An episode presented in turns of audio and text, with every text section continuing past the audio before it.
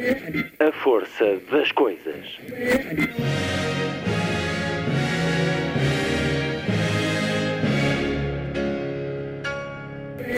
Welcome to the 109th last night of the proms.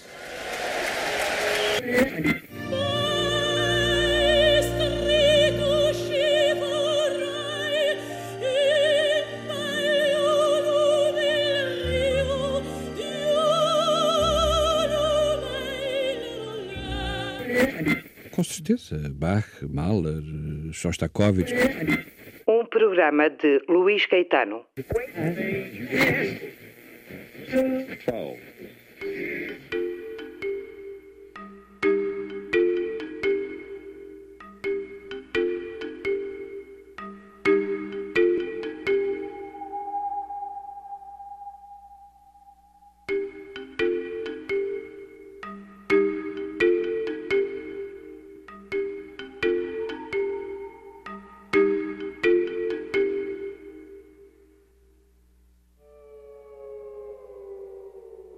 Na emissão de hoje, o escritor brasileiro Rafael Galo, que acaba de apresentar o seu novo romance em Portugal, ele continua a levantar debaixo das pedras as emoções mais violentas, mais profundas. E temos agora disponível na edição portuguesa o seu díptico sobre a vinculação pelo amor. Rebentar, primeiro romance de Rafael Galo, mas o segundo no nosso país, depois de Dor Fantasma que no final de 2022 o consagrou como o mais recente prémio José Saramago, livro publicado na primavera. Agora, um outro sobre esta interrogação: um filho desaparecido é um filho que morre todos os dias. Nem mesmo nas mitologias mais cruéis há tragédia equivalente. Essa é uma dor que nenhum Deus teve de suportar. Arrebentar-se, de Rafael Galo, uma conversa no Festival Fólio de Óbitos, para escutar já a seguir.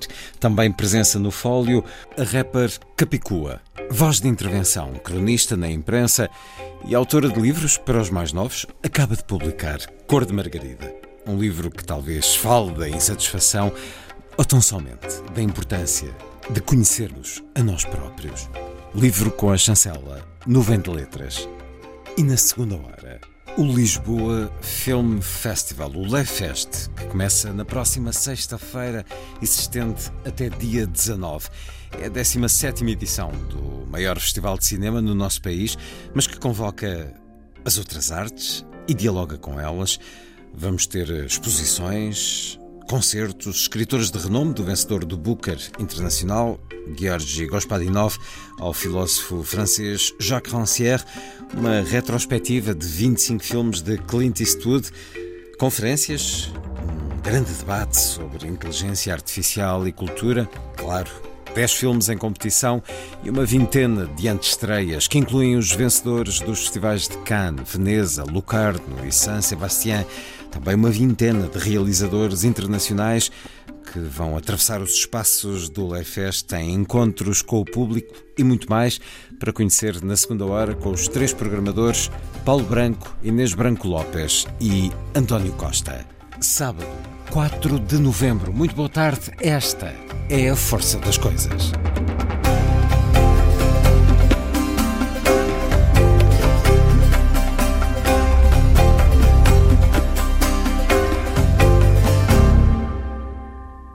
Música a começar, a sarabanda da Handel, tal como se escuta na banda sonora original do filme Barry Lyndon, de Stanley Kubrick, a interpretação da National Philharmonic Orchestra, dirigida por Leonard Rosenman.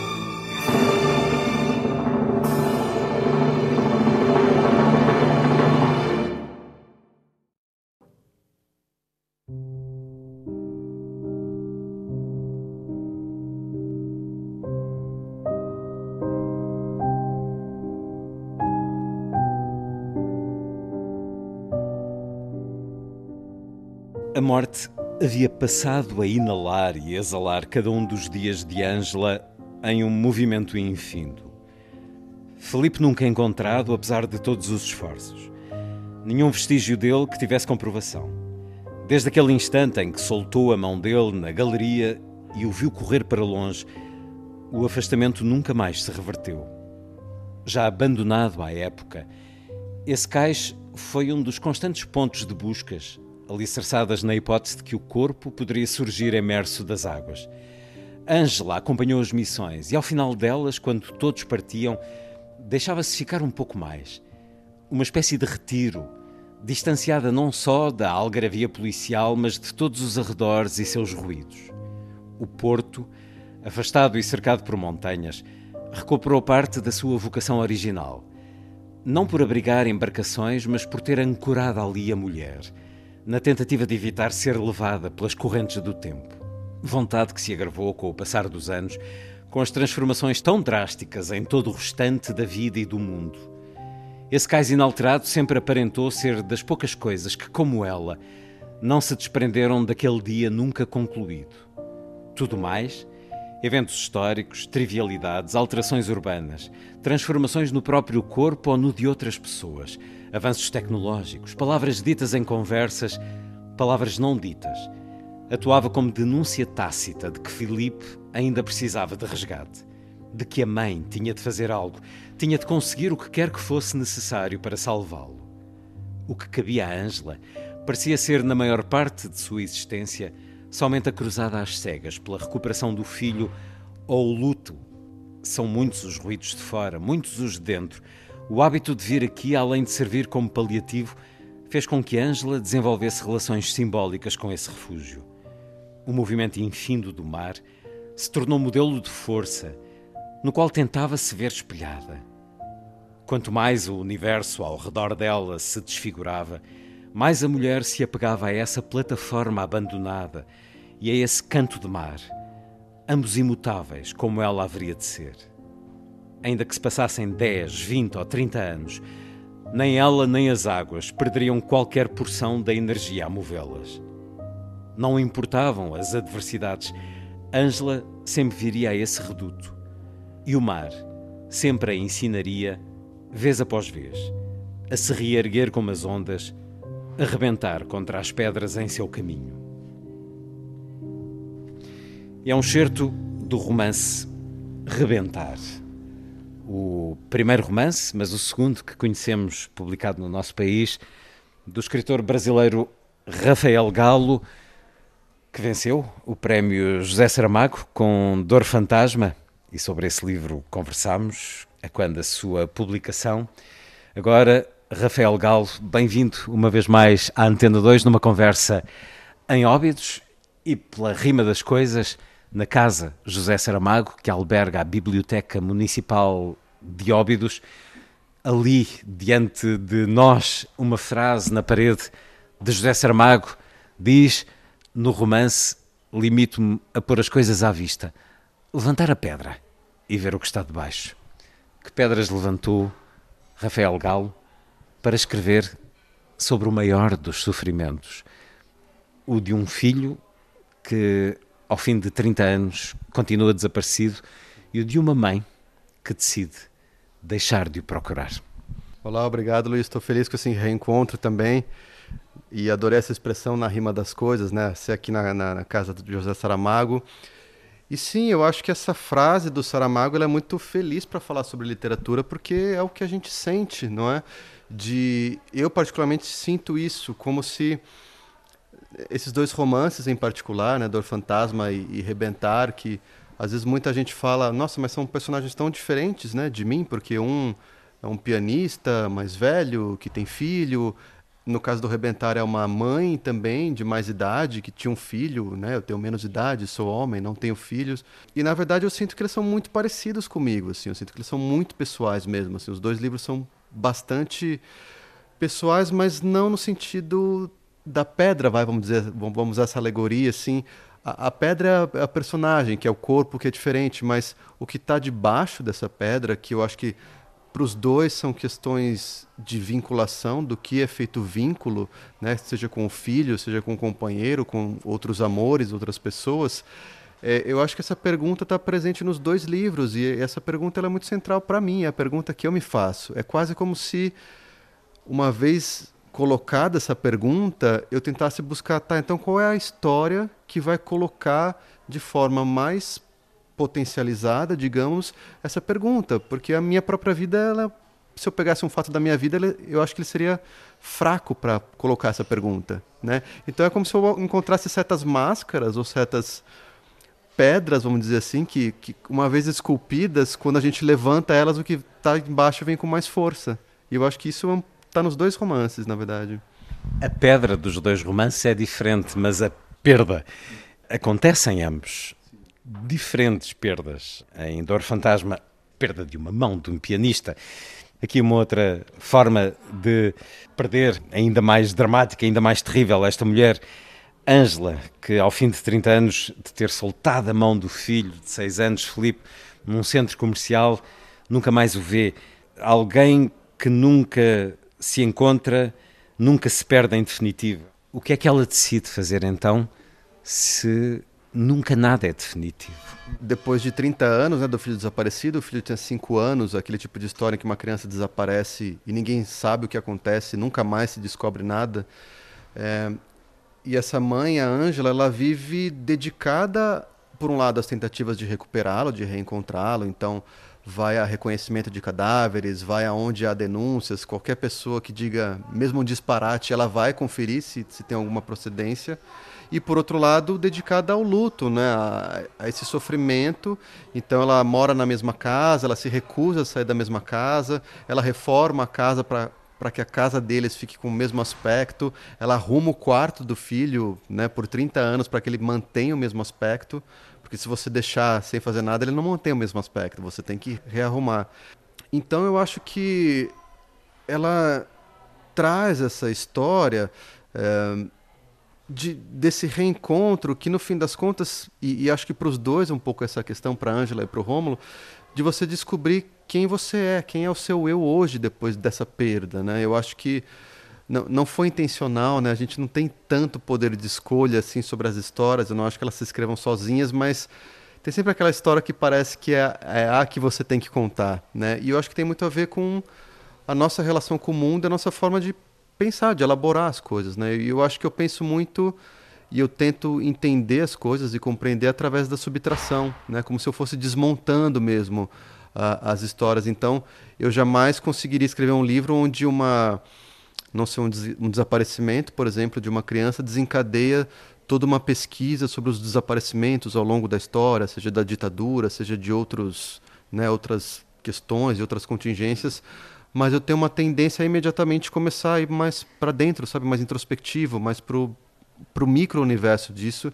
Então acho que acabou que são duas histórias realmente onde as coisas são subtraídas quase que para a gente ver quem são essas pessoas, quem elas podem ser hoje depois dessas perdas. Como dizia agora, ela vai onde tem de ir e muitas vezes é quase humilhante ir porque ou é um espírita, um psíquico, ou é alguém que refere uma criança que não tem nada semelhante sequer, mas ela tem que ir, ela tem que tirar toda a dúvida, toda a possibilidade. Mas quando eu disse que era o maior dos sofrimentos, Rafael Galo escreve sobre o maior sofrimento humano que é possível ter. Está para além da morte. Ele até pode estar vivo, mas já não será a mesma pessoa e o pai, os pais não sabem se ele está vivo. E isso durante 30 anos é inimaginável e diria que é quase um escritor a entrar no labirinto ou a subir a sua montanha rolando uma pedra que é de tal forma uma dureza esse trabalho de escrita. Nós conversamos no Festival Fólio de Óbidos, que este ano tem por tema o risco. Correu riscos ao escrever este livro, Rafael Galo, ou quando terminou? Sim, acho que sim. Acho que é sempre um risco, né, em qualquer história. E acho que ainda mais nessas histórias que, para mim, e talvez todo escritor diga isso, mas para mim elas são muito importantes e muito verdadeiras, tanto que eu quis reescrever o livro porque eu não conseguia me acostumar com a ideia de que eu já não gostava mais do texto, eu gostava da história, mas eu não gostava do texto. E, e de repente desapegar, né? Falar assim, não, mas tudo bem, o texto é ruim, mas era. Não ruim, mas tem seus problemas, mas. Ah, era alguém do passado, um Rafael de anos atrás, que não tinha aprendido ainda algumas coisas. Eu não consigo, eu realmente tenho uma conexão afetiva com isso que, que é muito forte. E também tem uma outra questão, né? Por exemplo, quando eu fui escrever o, o Rebentar, eu não tenho nenhum caso de desaparecimento próximo a mim, não conheço ninguém. Então, fui fazer minha pesquisa, que, claro, consiste em leituras e tudo mais, mas também em conversar com pessoas que viveram isso. Então, fui conversar com mães de filhos desaparecidos.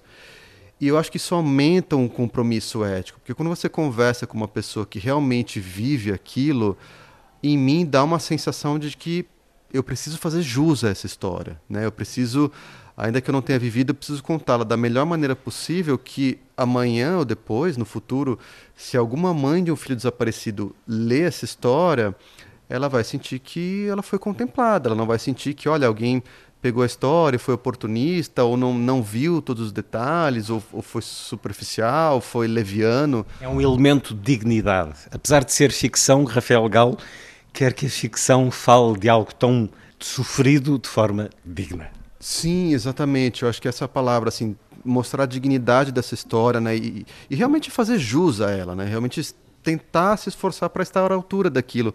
Eu lembro que antes de eu publicar o livro, eu pensava assim, olha, né? Sempre quando a gente vai publicar, a gente tem um medo das críticas, um receio, ah, será que as pessoas vão gostar, não vão? Como é que isso vai ser recebido? E era o seu primeiro romance. E era o meu primeiro romance, e eu pensava, bom, uh, eu vou estar sujeito, alguém pode não gostar, alguém pode ter todo tipo de argumento. Eu falei, mas o que vai me realmente me fazer sofrer se acontecer é se a mãe de um filho desaparecido falar para mim que eu não tinha o direito de escrever essa história, ou que eu não, né, não fui justo com a história. E na verdade foi o contrário, porque um pouco depois que ele foi publicado, a mãe de um caso notório no Brasil, eu sei que aqui em Portugal tem o caso do Rui Pedro, né, que é muito conhecido, um caso desse tipo, assim, que o país inteiro discutiu, essa mãe me escreveu para dizer que ela tinha lido o livro por acaso. Pegou na livraria, viu que era aquele o tema e ela me escreveu. Depois até a conheci pessoalmente e ela falou: "Olha, essa história é impressionante como parece que eu podia ter escrito, parece que você escreveu as coisas que eu tenho dificuldade de verbalizar, de formular, mas você colocou assim, né? Então eu acho, sabe, aquele foi o ponto para mim que eu falei assim: "Então tá, então aparentemente eu fiz jus, pelo menos a história de uma pessoa que viveu isso.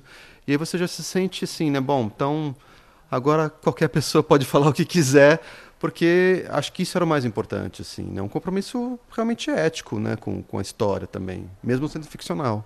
Foi ficção, mas mereceu o respeito de quem passou por esta, passou passa por esta maior das dores e foi também um livro que recebeu o respeito da crítica, vencedor do Prémio São Paulo de Literatura, um, um importante prémio.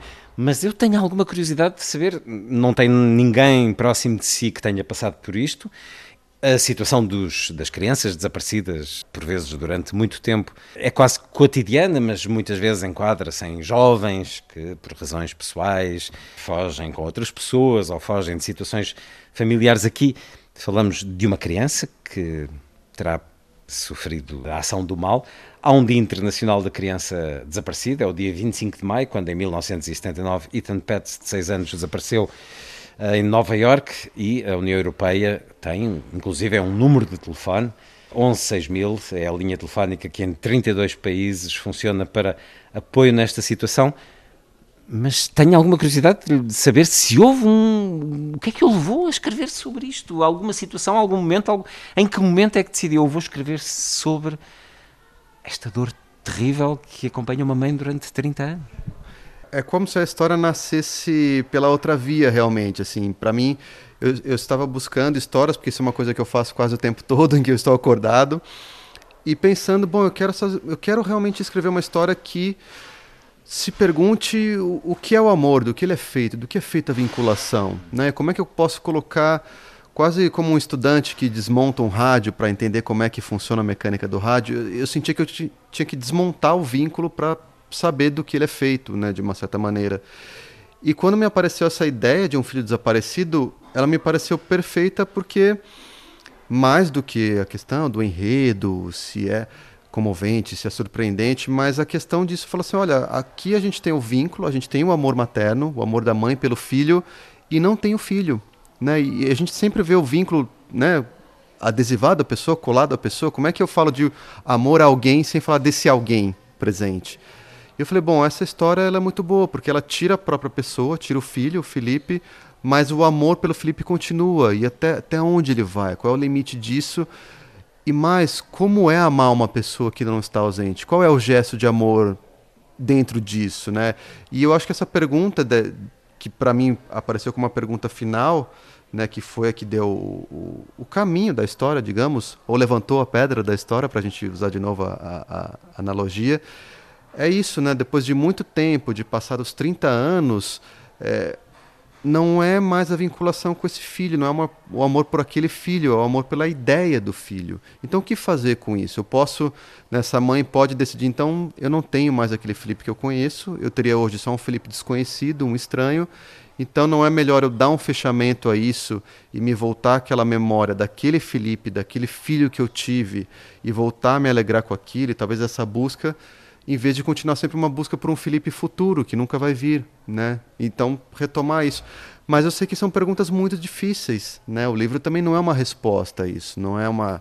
Nem pretende ser. Mas não tendo, não tinha lido ainda Rebentar quando li Dor Fantasma e conversámos, é de facto um díptico da vinculação. Aqui temos o amor de uma mãe por um filho, mas não temos o filho. Em Dor Fantasma temos o filho, o pai, mas não temos o amor, pelo menos do pai para com ele. Uh, sente esse díptico? Sim, exatamente. Eu acho que esse díptico ele é preciso, assim. É exatamente isso, Luiz. É, é uma história né, de, de alguém que tem esse amor. No caso é uma mãe e no outro é o pai, mas poderia ser ao contrário né? É, de um filho que está ausente, mas é uma presença absoluta em tudo. E o, e o Dor Fantasma é o contrário. O Dor Fantasma é como se ele fizesse a pergunta: tá, é, do que, que é feita a vinculação? Como é que a gente vai descobrir do que, que é feito o amor? O que é o amor? Vamos pela negativa, vamos negar tudo que não é amor. Assim, é quase como se o Dor Fantasma fosse o livro do não, o que não é o amor, e o Rebentar fosse o livro do e aí, do que será feito o amor? Qual é o sim para o amor agora? E claro, um é um, uma mãe, um é um pai. Então tem esses dípticos. E acho que até na história, quem lê os dois vai encontrar certos pontos, assim, até da estrutura da história, que talvez tenham pontos em comum. Assim, foi muito curioso para mim reler agora para reescrever o livro, encontrar esses pontos que eu já nem, nem eram previsíveis para mim. De repente, depois que eu escrevi o Dor Fantasma, ano depois eu olho e falo assim, nossa, no Rebentar eu já estava também pensando algumas coisas assim que depois se refletiram no do Fantasma. É uma cartografia muito própria sua, Rafael Gal, autor de Rebentar, novo romance agora com a chancela Porta Editora. De alguma maneira, a questão do mal em Dor Fantasma existe e de alguma maneira aqui também. Não é evidente, mas o que provoca esta situação, esta existência, o que destrói várias vidas, é o mal que não se conhece não é tratado. Este não é um livro policial, não é um policial nórdico em que vamos no fim encontrar. Todos nós, isso é logo anunciado no início do livro. Não, não se espere essa ação, não estou aqui a antecipar nada. O mal existe aqui, mas é como se fosse uma espécie de chão ou, ou talvez estas partículas que na capa do seu livro salpicam. Rafael Galo sempre que tem essas histórias de desaparecimentos de crianças, e aí, claro, eu fui pesquisar, eu vi as histórias dos casos verídicos, filmes e tal, e livros, mas nas histórias reais é algo muito impressionante para mim, como parece que quando você, quando uma criança é subtraída e a família, claro, vai buscar, vai investigar de, tudo, toda, toda forma que puder, parece que você realmente abre um, um, buraco no mundo, uma porta, uma ferida, e saem de lá todo tipo de coisas muito más. Né? E, e eu não sou alguém que acredita no mal né, na, com M maiúsculo, assim, uma força sobrenatural. Mas é realmente espantoso, né? Quando a gente vê esses casos da Madeleine McCann, do próprio Rui Pedro ou outros, você começa a entrar em contato né, com redes de pedofilia, tráficos de, de crianças que, que, que, pegam, né, sequestram aleatoriamente as crianças e fazem torturas sexuais, abusos sexuais e depois assassinam. Transmitem online na dark web. Está muito associado a casos que são conhecidos. E isso é o mal com maiúsculo ou não? Dentro disso, eu acho que para mim sim, sabe? Assim, mas, mas não, eu não quero culpar uma entidade sobrenatural. Eu acho que é humano. Mas é talvez seja o limiar assim onde você olha e fala, assim, nossa, isso, isso é maldade, isso não tem. É sobrenatural porque não é natural um ser humano ser tão horrível, ser tão mau. Sim, nesse sentido. Eu acho que é, é, é, aquele grau de, de atividade humana onde a gente olha e fala assim, nossa, isso não é é, é, é, tão fora que parece que dá até um curto-circuito mental na gente, né? E eu acho que também por isso essas histórias mexem tanto com todo mundo, né? Afora o grande sofrimento que é e o não saber que é outro sofrimento imenso, eu acho que abre esse abismo mesmo humano assim para tudo que é desconhecido e tudo que a gente não tem referência nenhuma e tudo que pareceria impossível de acontecer, mas de repente você é confrontado com o fato de que aquilo sim acontece. Não, é inegável porque você tem uma criança que desapareceu, alguma coisa aconteceu. Está o mundo inteiro olhando para aquilo, ninguém sabe o que, que é, mas pelo menos uma pessoa sabe exatamente o que aconteceu. E quando você vai e circula pelas possibilidades, você começa a ver coisas tão horríveis, violências horríveis.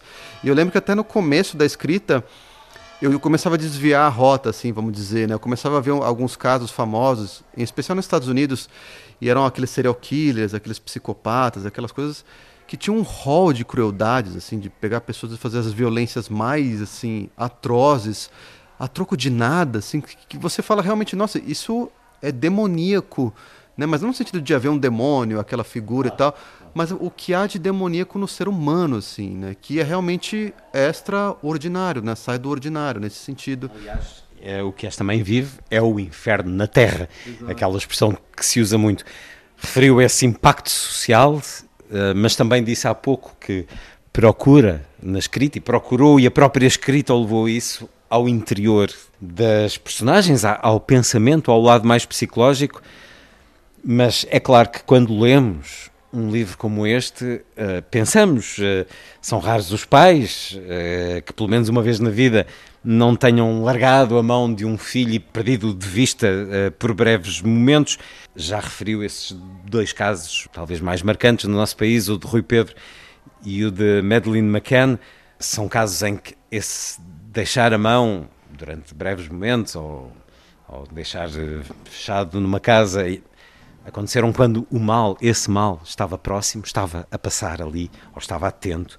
Mas a, a sociedade atravessa vários sentimentos para com isto. E o que lhe queria perguntar é de que forma pensou a sociedade na reação a uma situação como esta no seu livro. Em Portugal, houve quem ganhasse dinheiro com o caso de Madeleine McCann, escrevendo livros repugnantes, pesados de especulações e, e de acusações, mas também nos média e nas mesas de café se criticou porque a mãe de Madeleine McCann não chorava. E se não chorava, o que é que isso queria dizer? E lançava-se a suspeição. E isto é também a sociedade enquanto matilha de lobos.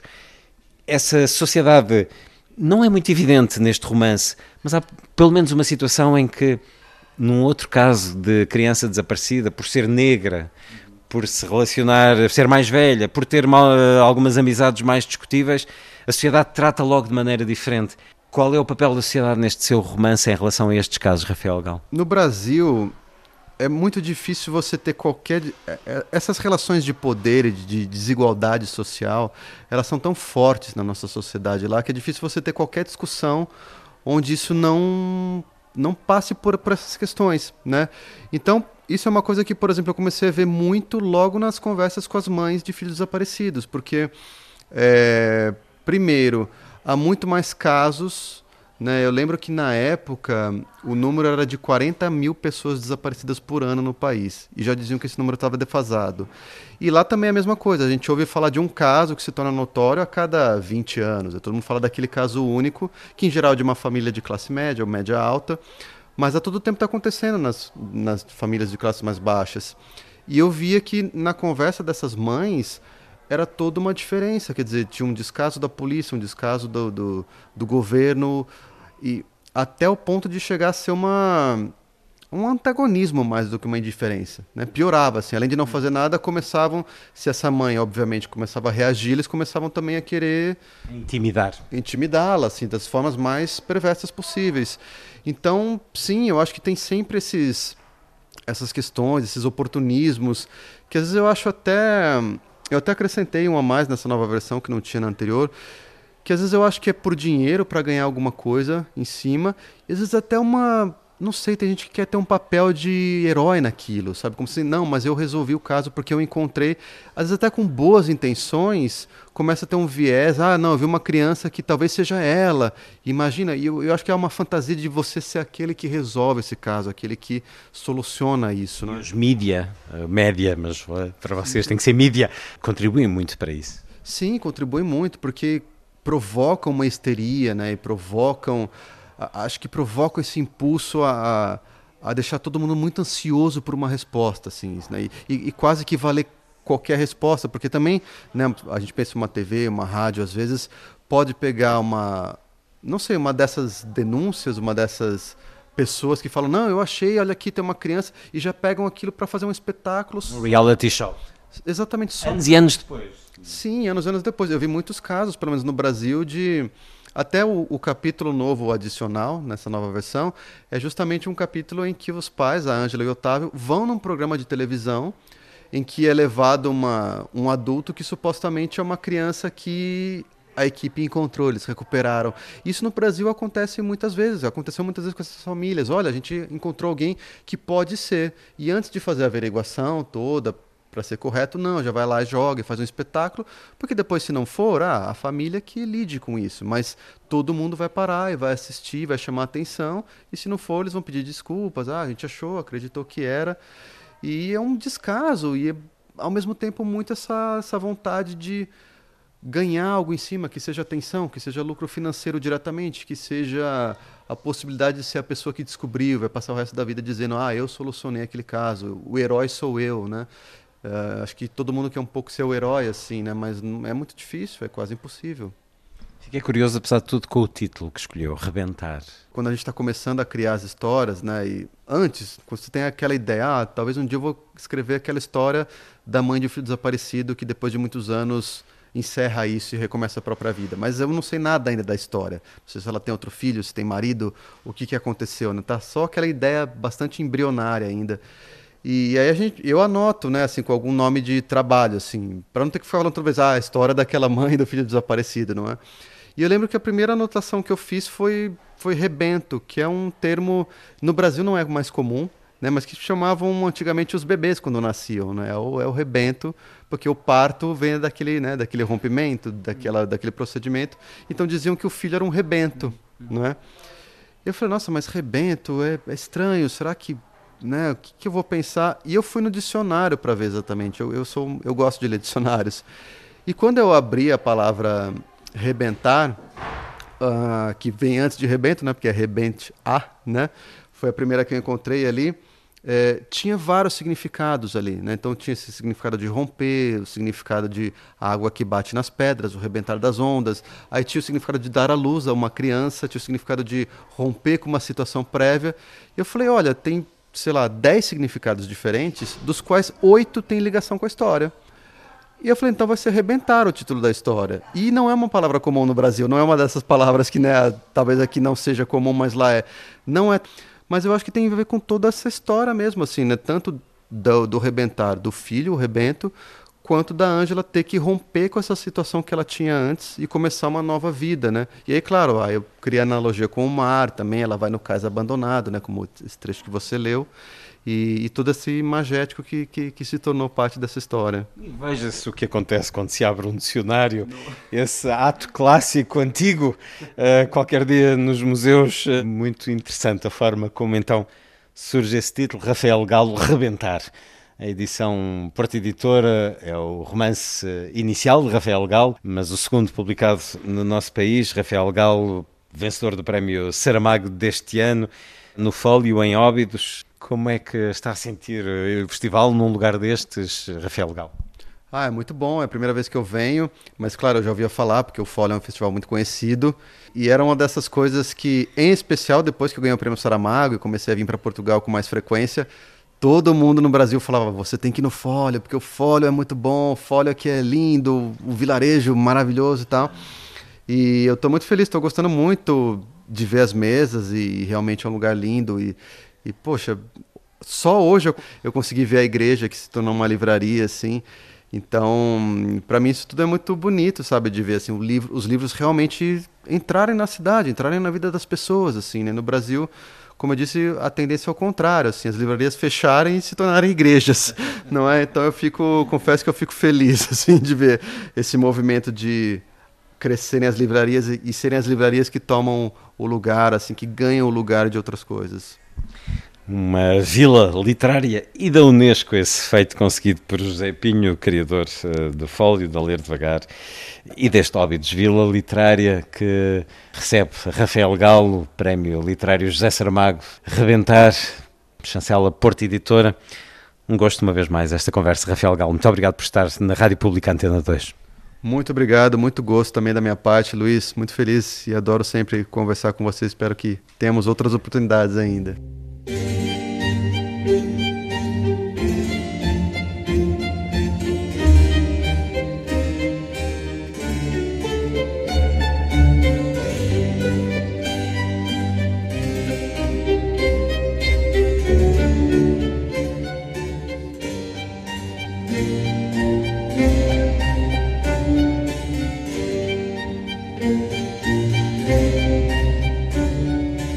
A força das coisas.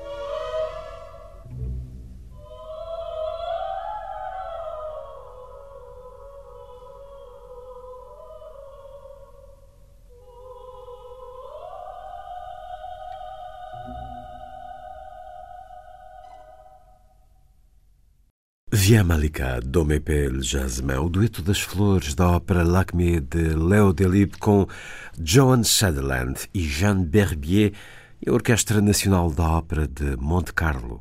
Direção de Richard Bunnings. Estava um lindo dia, o sol brilhava no céu como um ovo estrelado e a brisa fresca fazia dançar as folhas numa suave coreografia. Mas a Margarida estava insatisfeita. Achava as suas pétalas demasiado simples, muito brancas, sem cor que lhes desse alegria.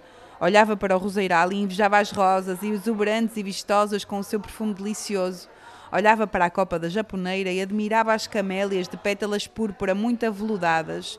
Então resolveu perguntar: Oh Rosa, como ficaste assim toda corada com as pétalas rosadinhas e bonitas? Nasci assim, Margarida, que pergunta tão disparatada. Oh Camélia, diz-me lá, como é que ficaste assim toda cor-de-rosa? Cor-de-rosa? Ora é essa, eu sou cor de Camélia, Margarida, por favor. Realmente a Margarida estava tristonha e até o dia se punha cinzento com o seu desânimo. Foi então que se aproximou uma formiga que vinha da horta. E a partir daí muda tudo. As flores inspiram os criadores desde sempre, inspiram-nos a todos na nossa vida cotidiana. Também uh, Capicua se sentiu motivada por uma flor, uma das mais bonitas e simples, uh, Margarida. Cor de Margarida é o livro de Capicua com ilustrações de Matilde Horta que a Nuvem de Letras acaba de publicar. Bem-vinda à Antena 2, Capicua. Obrigada. Será insatisfação algo de bom ou muitas vezes algo que seca quem a sente? Neste caso é uma, é uma história que junta flores e insetos para falar de uma coisa muito humana que é essa coisa de, muitas vezes ao longo da vida, nos sentirmos desconfortáveis na nossa pele, nas nossas pétalas, diria eu, e acharmos que a vida dos outros, que são diferentes de nós, são sempre mais, as vidas são sempre mais cor-de-rosas, as vidas dos outros. Mais coloridas. Mais coloridas. E, e, é uma, e eu acho que é um sentimento profundamente humano, não é? Essa coisa de lidarmos com as nossas circunstâncias, com as nossas imperfeições, com as nossas características. E, e é, é um pretexto para falar sobre autoaceitação, sobre amor próprio, sobre estarmos confortáveis nas nossas pétalas. E acho que enquanto livro para a infância, não é? Que depois também acaba por atravessar as gerações, porque são os pais, as educadoras, as professoras, as avós que, que leem os livros às crianças, uh, acaba por, por ser por, por, por nos, nos, aproximar nesse, nesse atravessamento comum que acho que é inerente à condição humana de às vezes não estarmos assim tão confortáveis na nossa, na nossa existência e, e, e isso pode ser realmente, como dizia, a insatisfação pode ser alguma coisa que nos, que nos deita abaixo, mas também pode ser algo que nos atira para a frente. Neste caso, como tem a ver com a aparência e com a nossa própria autoimagem, eu acho que no geral é uma coisa essa insatisfação atira-nos mais abaixo do que nos, do que nos constrói, mas pelo contrário, obriga-nos a fazer esse, esse twist que é preciso na, na, forma como, como nos construímos enquanto seres uh, sólidos em termos de auto, autoestima, de amor próprio. E acho que essa mensagem, sobretudo no contexto em que estamos, em que a imagem e a projeção de nós e, e vermos-nos nos filtros das redes sociais e sobretudo na adolescência, mas noutras idades, é tão, pode ser tão intenso, não é? E, tão, uh, e às vezes tão difícil. Acho que desde a infância é importante falar sobre essa necessidade de construirmos autoestimas sólidas e de, no fundo, estarmos o mais confortáveis possível com as nossas uh, características intrínsecas, que habitualmente não podemos mudar, não é? E, e, e que, e, que nos, e que no fundo nos fazem de nós aquilo que, que somos, como seres particulares, não é? diferenciados, especiais. Como uma criadora e uma autora que reflete muitas questões sociais naquilo que escreve, naquilo que diz, habitualmente para um público mais maduro. Sendo transversal à condição humana num momento ou noutro, uh, acaba por ser uma, um, um, tema que é unificador, nesse lugar de nos sentirmos todos uh, uh, identificados não é, com essa insatisfação, mas acho que, sobretudo, no caso das mulheres, num contexto, num mundo tão, tão hiper exigente com a nossa uh, aparência, com essa coisa de cumprir com um padrão irrealista de beleza, ou em determinados contextos, como por exemplo na idade da adolescência, em que estamos a, que somos, estamos a construir uma identidade, não é? Uh, acho que acaba por ser uh, mais, toda um, essa questão acaba por ser mais, ter mais impacto e ser mais complexa. E eu, eu escolhi falar para a infância porque acho que enquanto seres em construção, não é? Com, com uma personalidade, uma identidade em, em construção. Um, quanto mais sólida for a base, não é? a autoestima, a, a, o amor próprio e a própria capacidade de refletir acerca destas questões, mais preparados estaremos para depois na adolescência e na idade adulta, com todos esses embates, não é? Uh, que sabemos que, que, existirão, mais preparados estaremos não é? para, para lidar com isso.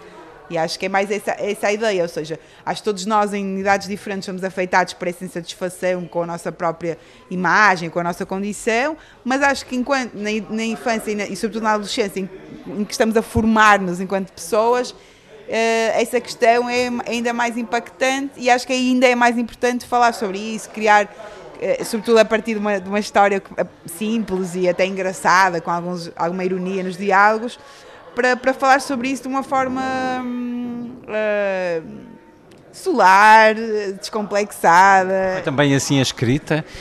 Alguém que escreve sobre tantas cicatrizes da sociedade escrever esta história foi algo mais lírico, mais poético, com mais sorrisos? Eu, eu gosto de escrever a infância porque me liberto muito desse, desse lado mais racional que às vezes a minha escrita tem. Mas neste caso foi um desafio do meu filho que na hora de deitar me pediu para inventar uma história na minha cabeça. E eu às vezes invento umas histórias muito uh, curtas e monótonas pela adormecer rápido, mas naquele dia resolvi espraiar-me nos diálogos e, e eu própria uh, me diverti muito.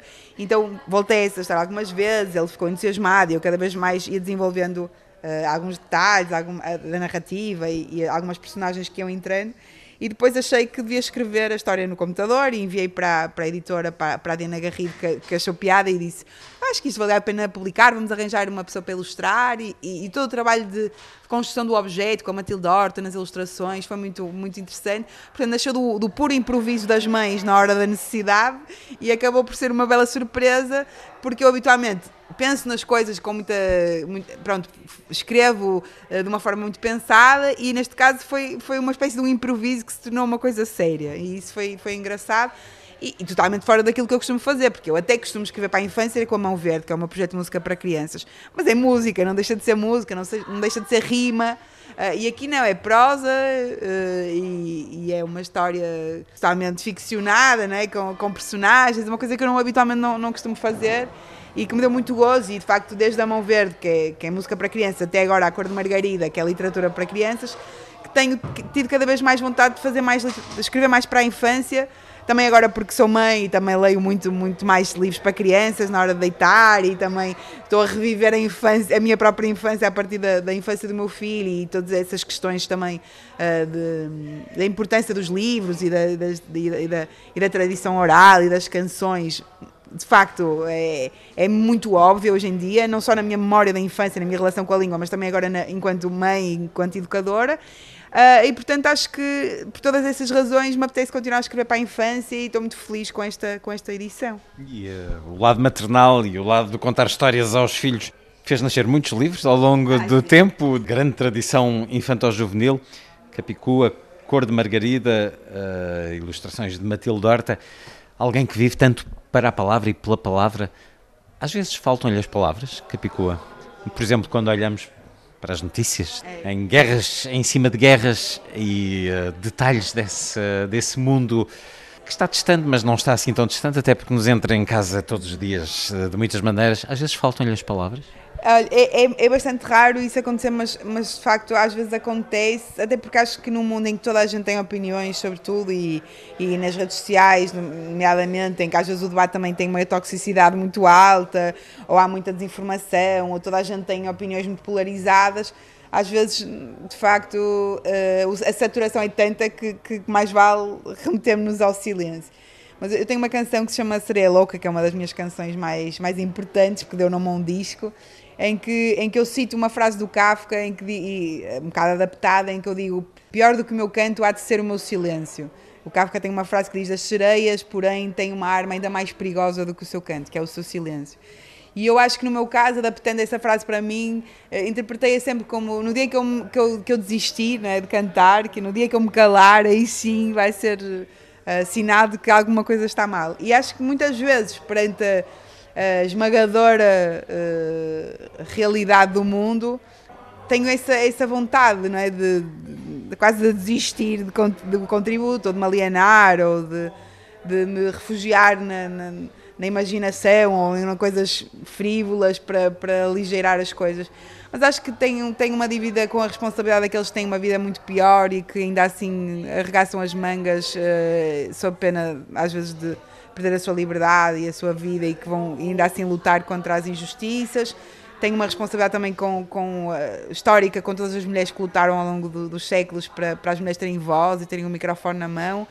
E eu, neste lugar de privilégio, seria quase um desaproveitar de, de todo esse esforço e desta oportunidade se eu não utilizasse uh, o, o, microfone para dizer coisas que eu acho que são importantes e, portanto, mesmo que às vezes não, no momento não tenha nada a dizer, às vezes estou só a preparar-me para, para, para escrever e, e fazer música, uh, para, para quando, quando tudo é adverso, eu fazer o inverso para que equilíbrio, não é? É um bocado isso. Não lhe faltem as palavras, Capicua, muito obrigado Obrigada. naquilo que diz, canta, escreve em crónica Obrigada. e escreve também neste Cor de Margarida, o livro infantil que acaba de ser publicado com ilustrações de Matilde Horta. Deixe-me só dizer que estou muito feliz de estar na Antena 2 por causa de um livro de crianças, não é? É, é, é engraçado. a pessoa acha, por outras razões associa também. Associar a Antena 2 ao chá, à música clássica. Essa e agora, agora somos e, muito mais E agora do que estou eu aqui a falar de um livro de crianças. Obrigada.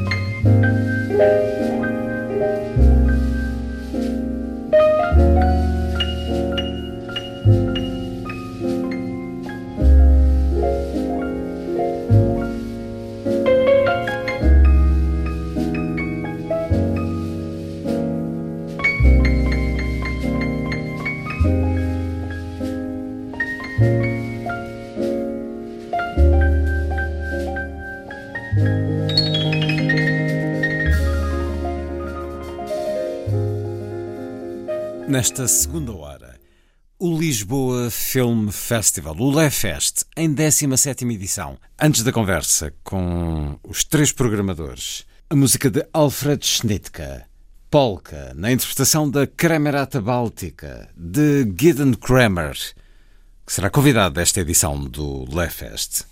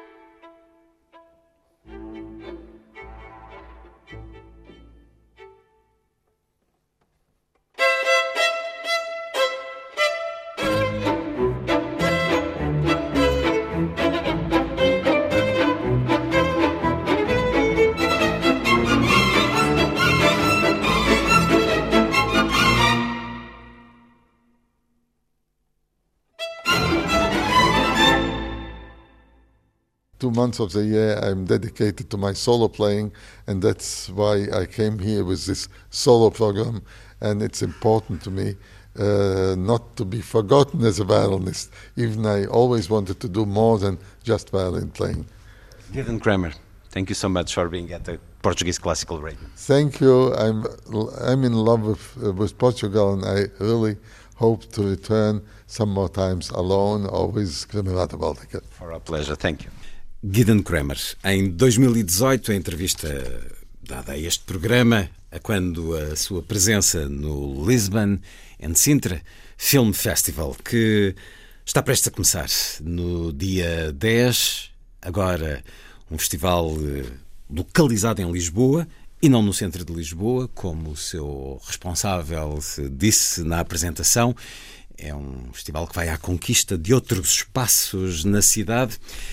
Mas sobre essa conquista, sobre a presença da música e, claro, sobre o muito e bom cinema e as tantas presenças de grandes nomes desse cinema que eh, vamos ter em Lisboa, é o que nos propomos na emissão de hoje e dou as boas-vindas aos programadores do Lisboa Film Festival, o LeFest.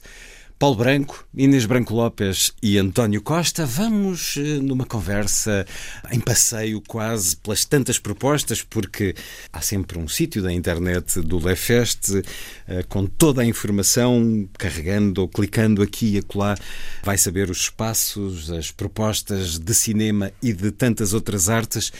Gideon Kramer aqui a dizer que gosta imenso de vir a Lisboa e ele vem muito a Lisboa por sua causa, Paulo Branco. Não, este, não é por minha causa. É, há, a seu há, convite. Há uma relação já quase histórica entre alguns dos convidados que vêm cá, já há uns anos. Histórica no sentido da amizade que se da cimenta. amizade que se cria e do ambiente que encontram aqui, sobretudo os encontros que, que, o festival tem proporcionado entre eles, não é? Que isso é que é importante. E daqui já nasceram livros, eh, filmes, eh, relações profissionais, relações profissionais de, várias ordens e se calhar eles. outros tipos de relações. Portanto, isso é, é algo que nos, eh, que nos orgulhamos. Mas este ano o festival é concentrado em Lisboa.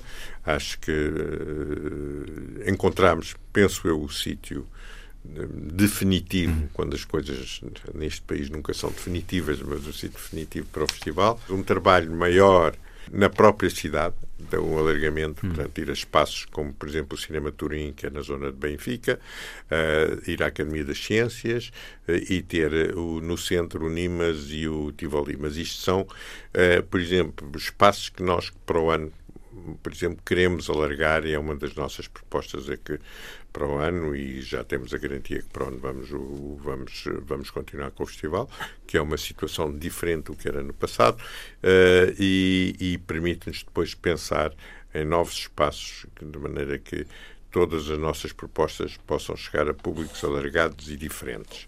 A nossa preocupação na nossa programação é isso mesmo, é sermos extremamente uh, ecléticos, mas mantendo sempre uh, o nosso, o que pensamos ser um nível de qualidade e não cair, como eu agora repito várias vezes, numa vulgaridade e mediocridade que, infelizmente, é o apanágio de quase tudo o que se faz, não em Portugal, mas em grande parte do mundo ocidental. É por isso Portanto, que Lisboa é, isso, é, tantas vezes apresentada com o pastel nata como símbolo pois, e é com essa contestação a uma cultura curioso. mais populista, ou mais popular que o Lefest se propõe Uh, falamos de uma Eu cidade. Tenho muita piada que essa história do pastel de nata já agora. A minha irritação profunda vem de um, de um encontro, de um célebre jantar que até promovido com alguém que agora é um grande amigo meu, Miguel Poiás Maduro, em que na altura o, o secretário de Estado do Turismo, que era um senhor do CDS, quer dizer, quando eu falava de Malkovich, ele respondia-me com o pastel de nata, e a partir daí, como deve calcular. alguma alergia ao pastel de nata? alguma alergia. Não é o pastel de nata pois em si, sei, mas é toda esta, mas este é símbolo do país, Sim. que acho que isso é. As pessoas não se apercebem do ridículo disso, mas isso é outra história, não, não, não estamos, não estamos aqui Mas é um, há um disso. risco quando falamos desta popularidade de Lisboa, desta Lisboa que atrai gente de todo o mundo, seja para residir temporariamente ou não, seja para viajar em turismo, ao mesmo tempo que a cidade se vai esvaziando daqueles que não têm possibilidade económica de manter uma casa nela, há esse risco de despersonalizar e a cultura é, obviamente, a forma mais identitária de um lugar, e, de uma sobretudo sociedade. a cultura Vamos lá ver. A palavra cultura neste momento está extremamente, como é que se diz? Vulgarizada. Vulgarizada e absolutamente essencial quando usamos essa palavra é para tudo aquilo que possa, de uma certa maneira, nos trazer algo mais que nos aproxime de outros mundos, de outros pensamentos e que nos faça escapar a toda uma barbárie em que, infelizmente, estamos.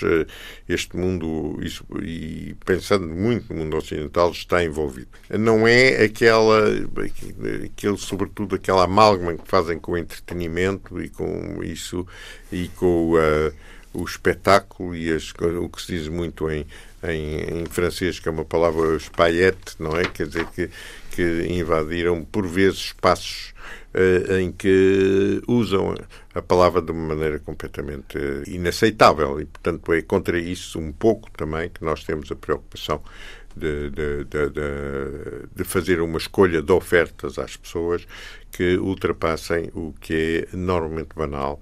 O que é importante para nós é podermos chegar aos espectadores e que eles, e que eles se percebam o que é que se está a passar durante estes dias, que isso é a dificuldade que também temos, é uma dificuldade que existe, quer dizer, dos espaços de comunicação para este tipo de eventos e, sobretudo, eh, mais uma vez, aquela uniformização no tratamento de eventos são completamente diferenciados e que... Em relação aos eh. Aos médios. E, portanto, é isso que nós, e por isso desde já agradeço estarmos aqui, porque isso é importante para nós, porque aqui pelo menos temos um espaço e temos um espaço em que podemos desenvolver aquilo que queremos propor. Eu vou só aqui sublinhar esta questão dos novos espaços que a fixação do festival em Lisboa vai permitir e, e, e como já escutámos para o ano Novos espaços provavelmente se acrescentarão, mas para além dos habituais, o Cinema Medeia Animas e o Teatro Tivoli, vamos ter o Cineteatro Turim, em Benfica, que foi recentemente reaberto, recuperado, recuperado e reaberto, a Trienal de Arquitetura, o Palácio Sinal de Cortes, e vai ter um convite muito tentador. E podemos de... começar por aí. Vamos porque, por aí então. Porque penso que é dos é das, dizer, dos momentos e dos das oportunidades raras, porque raras, é a segunda é. vez que esta exposição de Jean-Luc Godard vai ser apresentada. é a segunda vez e é muito diferente da primeira. É adaptado ao espaço que temos. Que segunda são, vez em todo o mundo. Que é enorme, que é um espaço fantástico. São cinco salas na Trienal da Arquitetura. Vai ser, portanto, uma, ela própria uma invenção permanente. Uhum. Uma criação. Uma criação. Palácio é Sinal de Cortes, que fica ali a, no canto de Santa Clara, e, ao pé da Feira do Lado e vai proporcionar, se quiser, não só uh, uma, um, um, olhar do, do Godard, que é, que é, extremamente importante, que é talvez a, a sua última obra e, tal, e uma das suas obras-primas, esta exposição que ele elaborou com o Fabrício, que, que, está, que vai estar aqui connosco. Fabrice Aragnaud, Aragnaud que a exposição é Eloge de l'image, é, livre d'image. Mas é um, talvez, é talvez uma exposição que nos permite Uh, uh, no fundo, dar a, a, essência deste festival, que é o, o, cinema na relação com as outras artes, que foi sempre o que o Godard fez durante toda a sua vida. E neste momento, esta exposição é um bocado o sumo disto e tem repercussões diretas com muita coisa que se passa no nosso festival. E, portanto, é uma, uma oportunidade única, de, de, não só para as pessoas. Uh, de Lisboa, mas também para muita gente que poderá, se quiser, vir de, de muitos sítios, para para uh, ver algo uh, que não se repetirá. Uhum. Porque esta, esta expressão não se repetirá. Estará connosco e, e, e, não haverá, não é aquelas, aquelas uh, exposições que daqui sai daqui vai para outro país, vai para outro lado. Não, isto é, um, é, um, é uma exposição única adaptada a um espaço único. Uma projeção e, viva, chamou-lhe próprio Godard. Exato. Em relação e, e vai haver à volta neste de, último filme, Livre d'Image. E, e à volta disso vai haver, portanto, há bastantes eventos e discussões que ainda muitos deles ainda não estão anunciados e que vai, vão, ser, vão indo vão aproveitando todos os convidados que cá estão e a multiplicidade de, de, de, de realizadores e de, artistas para quem a personagem do João Luc Godard foi essencial, vamos aproveitar a presença deles para partilhar eh, uh, conosco e perante esta exposição a visão uh, e a importância que, te, que teve e a visão que eles têm do trabalho o, absolutamente revolucionário que o João-Luc fez durante, durante anos e anos e anos. E, mas isso é uma espécie de work in progress que vai sendo inventando no dia a dia. Um, e por isso é que eu chamo a atenção para as pessoas estarem atentas ao site, porque haverá sempre novas, novas, uh, novas iniciativas. Dia a dia há uma presença de realizadores absolutamente que, pelo menos da nossa parte, admiramos profundamente e que são, são aqueles que ocupam uh, o imaginário cinematográfico no mundo, porque, quer dizer, uma das dificuldades que nós tivemos foi, alguns deles, uh, até à última hora não sabíamos que víamos por causa de, de, da promoção dos filmes aos Oscars. Oscars. Isto tudo. Mas ter cá, ao mesmo tempo, para, e vamos ter, e vão coincidir connosco, uh, quer dizer, realizadores como o Amaguchi, como o Vitor Erice, como alguém que é raríssimo, que muito poucas vezes se desloca, que é o Nuribil Gacelan, que nos confirma o Cristi Puyu, o Leos Carax, quer dizer, além de, de por exemplo, o Suleiman, que está no júri, e, uh, e muitos outros, é real, uh, para nós um, uma enorme responsabilidade, porque eles estão cá. Portanto, temos, de uma certa maneira, que aproveitar essa, a, a, disponibilidade que eles tiveram de vir cá e de proporcionar à cidade de Lisboa, aos espectadores e, a, e ao público que quer assistir encontros que poderão ser únicos. Portanto, há uma enorme. Uh, além de, logicamente, mostrar as últimas obras que eles fizeram e, que, e discutir com eles isso. Mas é, vai ser muito mais que isso. Vai ser uma maneira de abordar um pouco, não só onde o cinema está, onde o mundo está, porque todos eles têm uma relação com o mundo que é absolutamente para qualquer artista, quer dizer, a sua visão do que há um olhar onde o mundo está, há um olhar, há um olhar muitas que, vezes que uh, com uma intuição e premonitório relativamente a tudo o que poderá acontecer e a partir do que infelizmente vivemos no dia a dia, e é isso que é extremamente excitante ao mesmo tempo para nós e, e esperemos estar a poder fornecer, se quiseres, esses momentos que esperamos que sejam únicos. Numa grande proximidade com o público, faz sempre esse sublinhado em cada ano do Lefest, a proximidade com o público. Uh, não que isto seja um convite a que se seja abusivo no contacto, mas há uma disponibilidade, não há uma barreira a separar estes grandes realizadores e de facto são alguns dos maiores, dos principais, Ryusuke Yamaguchi, Leos Carax, Nuri Bilga Celan, o Pedro Costa, o Christian Petzold, Cristi Puyo, Cedric Kahn. Estávamos a falar de espaços e, por causa da Trienal de Arquitetura receber esta exposição de Jean-Luc Godard, que é apenas a segunda vez que é apresentada, mas é uma primeira porque é sempre uma, uma exposição viva de alguma maneira e que se transforma, Há um espaço maravilhoso em Lisboa, que é a Biblioteca da Academia das Ciências. Vai também integrar, a partir de agora, o Lisbon Film Festival. De que forma, senhores programadores? Isso, é a ideia que tivemos de, fazer este ano uma discussões à volta da, da, da inteligência artificial uh, foi uma ideia que não é peregrina, porque isso toda a gente discute Está na ordem do dias, dia. em todas as maneiras.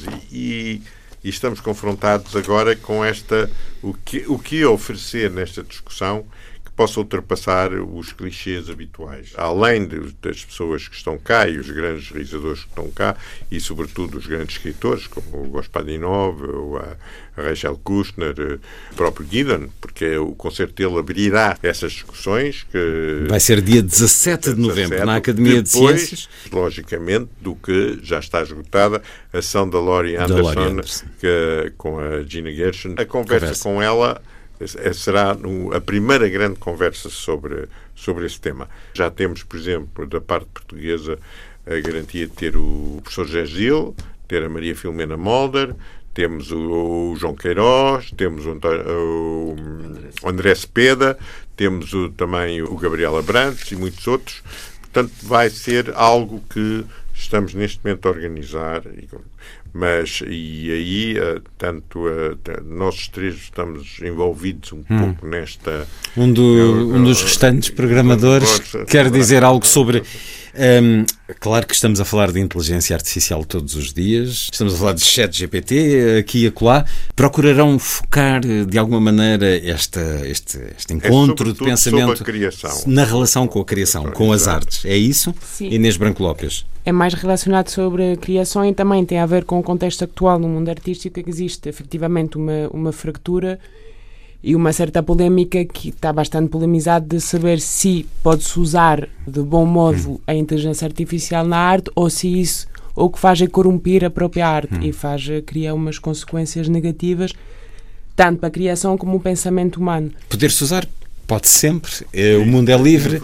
Há quem o faça há muito tempo. Lionel Moura brinca com os robôs há mais de 20 anos. Mas aqui a questão agora é que de repente os artistas perceberam que podem ser integralmente substituídos pela inteligência artificial.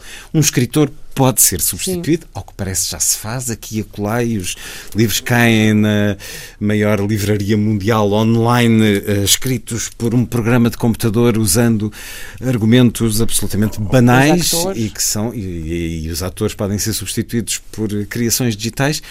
Ah, acham que o mundo da arte entrou em modo receio da inteligência artificial, isto já avançando aqui um bocadinho. Eu a- acho que em termos económicos entrou. Em termos, eh, quer dizer, em, em termos económicos, porque acho que eh, é a grande luta, por exemplo, nos Estados Unidos agora, não é? Que é uma das preocupações que tem eh, eh, o sindicato de escritores, o sindicato dos atores, é, inclusive, e a Gina Gershon é uma delas, é, é que sejam, de uma certa maneira, substituído o trabalho deles por trabalho da inteligência artificial.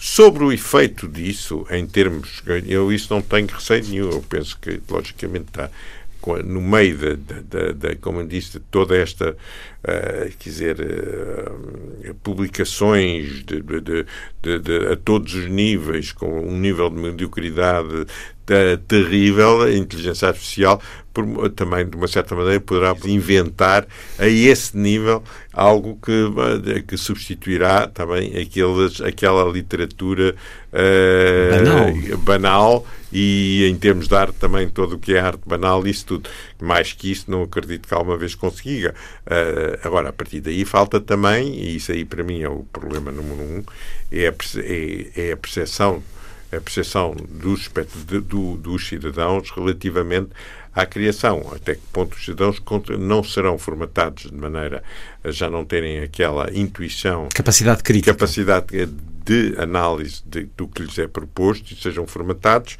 e que o mundo entre numa, numa espiral de, de vulgaridade absoluta. Mas isso é, quer dizer, isso aí é os É perigos vêm mundo. todos.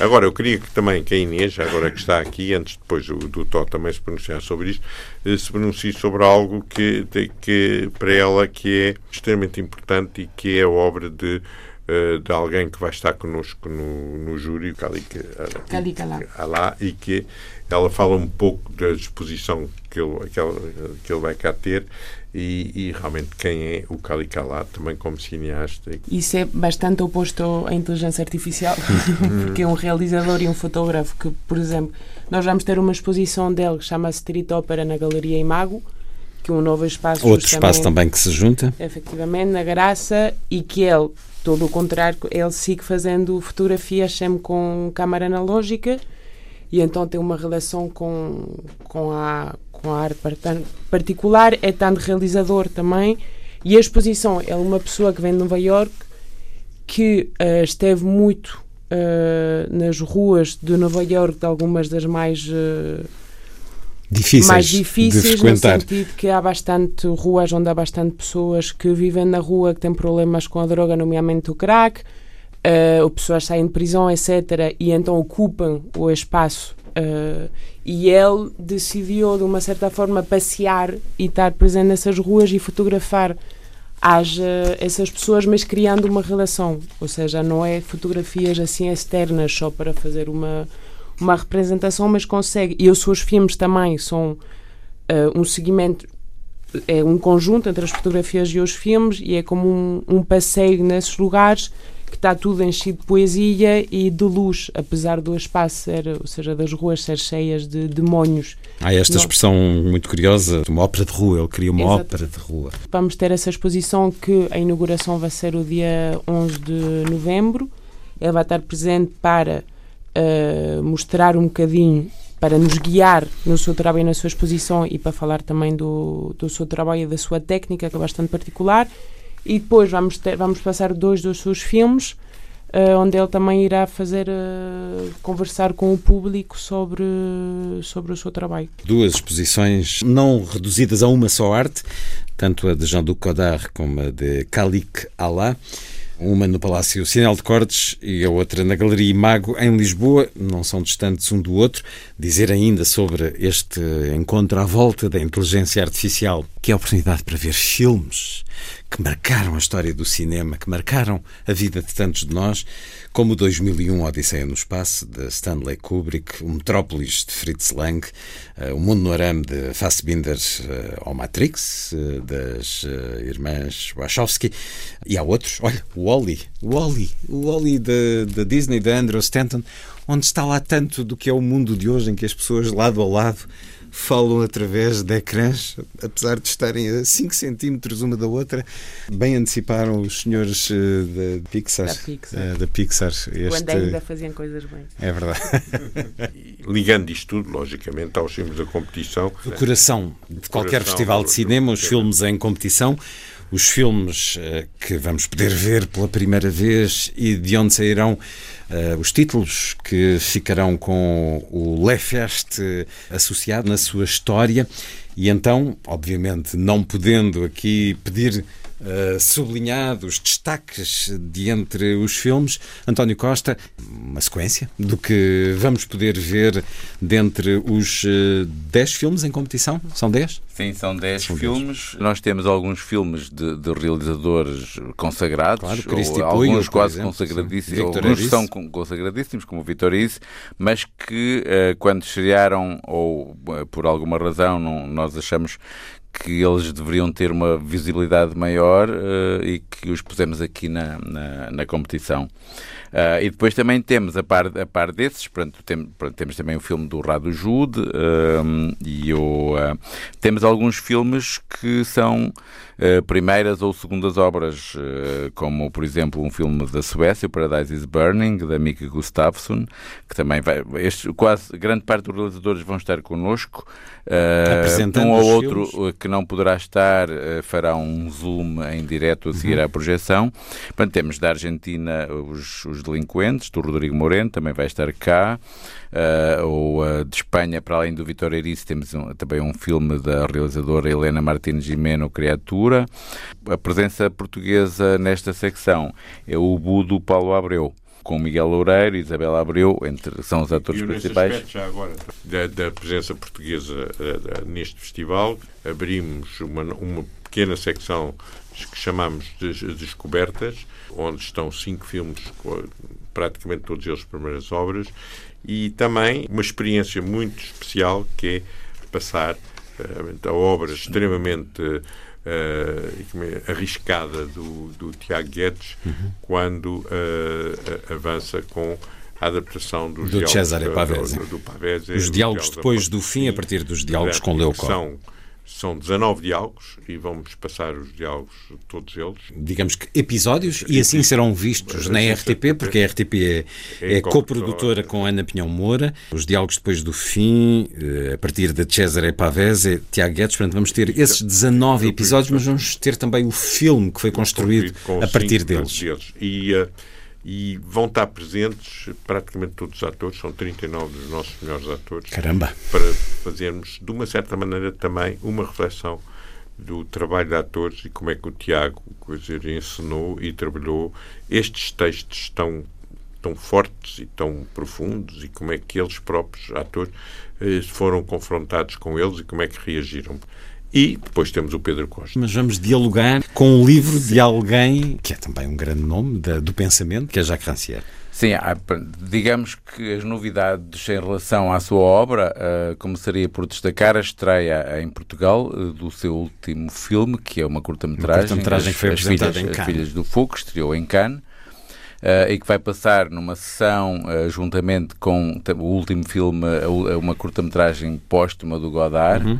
Tem com um título, muito, muito extenso. Uh, filme annonce do filme que n'existera jamais de rôle de guerra. guerra. Sim, uh, e que, com o qual também passou numa das ações de Cannes e tem passado em, em alguns festivais uh, importantes, os, os, dois filmes juntos, e passará ainda com o Einleitung do Jean-Marie Straub e da Danielle Huyer. Einleitung é o título resumido também é um título resumido, uh, que foi, foi, uma, foi uma, uma escolha do Paulo para juntar aí, para, para completar essa sessão. Sendo que a seguir vem Arnold Schoenberg, que, uh, que é um nome que diz muito aos ouvintes desta rádio. É uma, é uma, é uma, é uma curta-metragem dele com a música do Schoenberg. Do Schoenberg.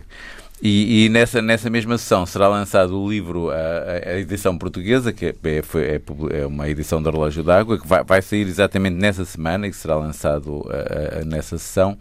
Uh, o Pedro Costas, quarto cineasta do, do filósofo francês Jacques Rancière.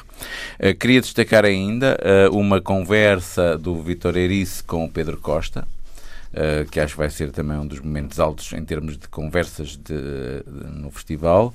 Uh, e para além disso, uh, vamos depois. Tem, tem, ideia, António, quando é que acontecerá e onde? É no, é no, é no, é no Nimas uh, no dia, no dia 16, ao Victor fim da tarde, às 20 horas. Vitor Eris em conversa com Pedro Sim. Costa. Daqueles Sim. momentos imperdíveis para, Sim, acho, acho para quem gosta de cinema. Pronto, e para além disso, vamos mostrar ainda, ele está, acabou agora o restauro 4K do, do Ossos, que é um filme que foi produzido pelo Paulo. E e vamos também mostrar uh, o restauro uh, do sangue, do sangue prima, o primeiro longa dele, e ainda o, o Juventude, em Marcha e o Cavalo de Dinheiro. Sem, eu, o Pedro estará presente uh, em praticamente todas as sessões, juntamente com outros convidados, para, para, falar, para falar dos filmes. Então, antes de irmos à, à caixa de bombons, que são os filmes fora, de competição, de competição, e antes de estreias, vamos a. Quer dizer, está para além de caixa de bombons, isto é uh, o filé mignon do cinema. Ver Clint Eastwood numa homenagem que nos vai permitir rever tantos grandes filmes uh, realizados por Clint Eastwood.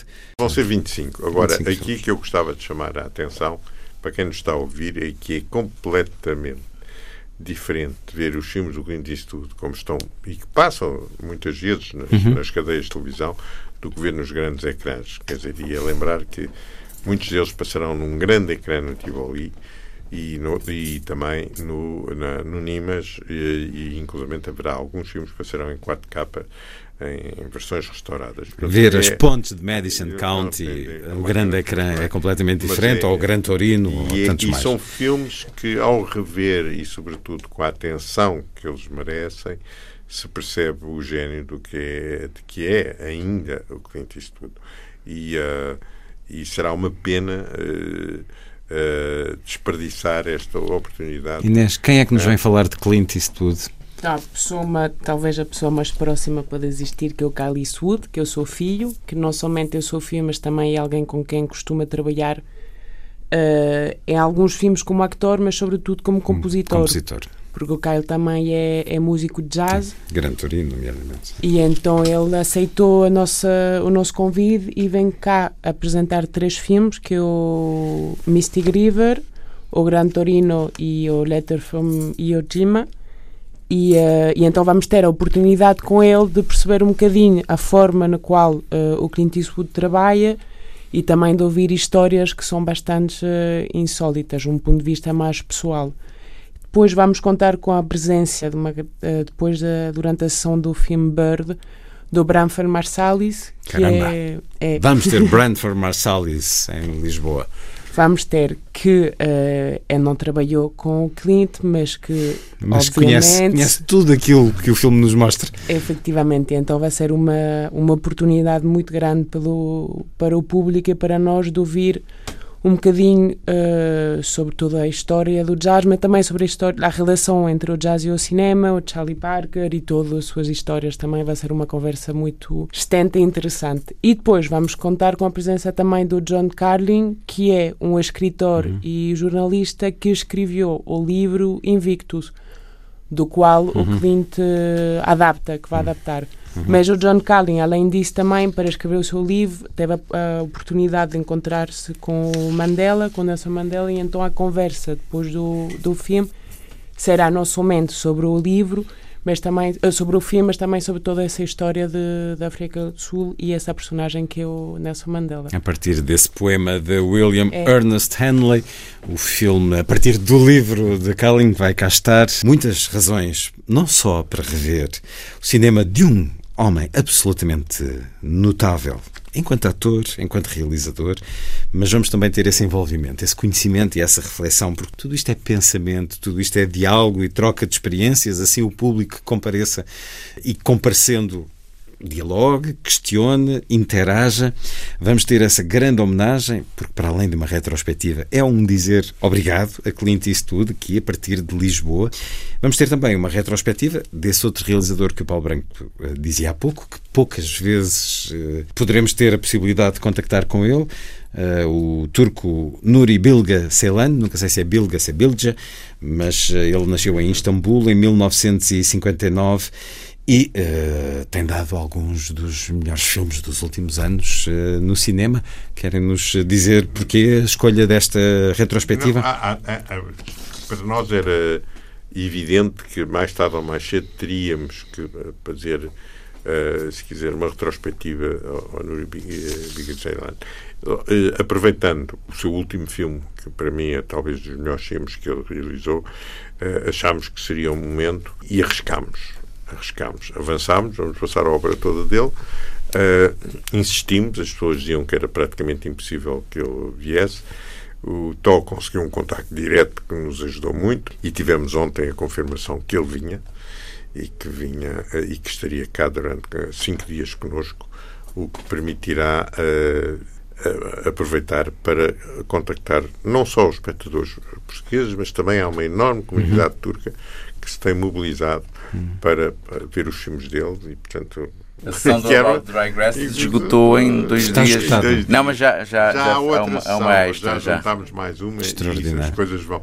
Uh, vai ser, penso que um dos momentos mais altos uhum. do festival vai ser essa presença e, sobretudo. Recordo, estamos a, a falar do realizador de Som de Inverno, que foi palmador em Cannes, era uma vez na Anatólia, o Zac, Longínquo e a Pereira Brava, e agora este último a estrear então About Dry Grasses. E antes de passarmos aos bombons, não queria deixar de ir da, da, da oportunidade que a Inês falasse do ciclo que todos os anos, o ciclo temático. É um ciclo temático com essa curadoria de Alexei Artamanov, Denis Rutsaev e Inês Branco Lopes, que este ano, Inês, tem um título muito bonito, muito poético, Cartas dos Antepassados, Suspiros Esquecidos no Ecrã. A que é que se propõe este ano?